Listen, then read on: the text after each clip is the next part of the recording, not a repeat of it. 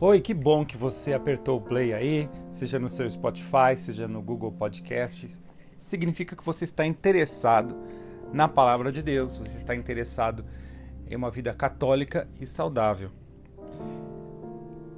No livro de Tiago, capítulo 1, versículo 23, diz assim: Aquele que ouve a palavra, mas não a coloca em prática, é como uma pessoa que observa o seu rosto no espelho mas vai embora e logo esquece como era a sua aparência.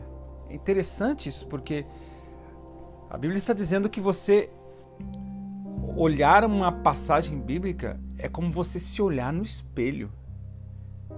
Eu acho muito bonito isso.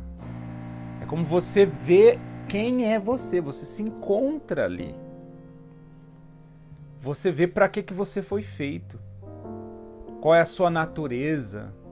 As pessoas falam, ah, mas isso não é da minha natureza, isso não é da, da minha natureza. A, a palavra de Deus é a sua natureza. Você nasceu para vivê-la e só será realizado interiormente se vivê-la.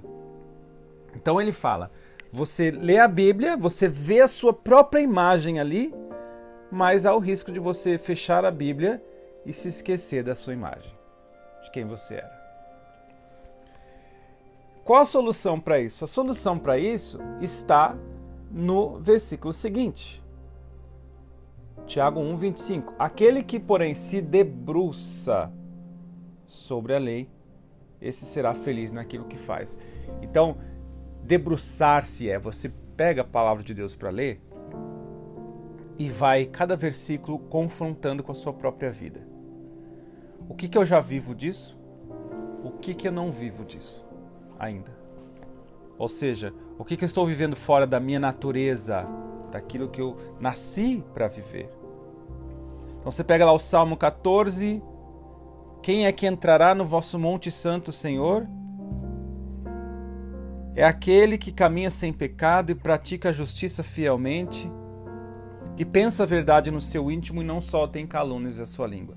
E aí você começa a pensar assim: eu pratico a justiça? Com as pessoas, na vida financeira, na administração da minha empresa? Eu solto ou não calúnias em minha língua? Se eu solto, eu não estou vivendo segundo a minha natureza.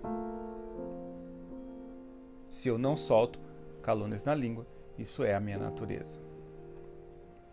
Então é muito bonito isso, porque Aqui você perde todo aquele risco que você achava que viver segundo a palavra de Deus é contra a natureza humana.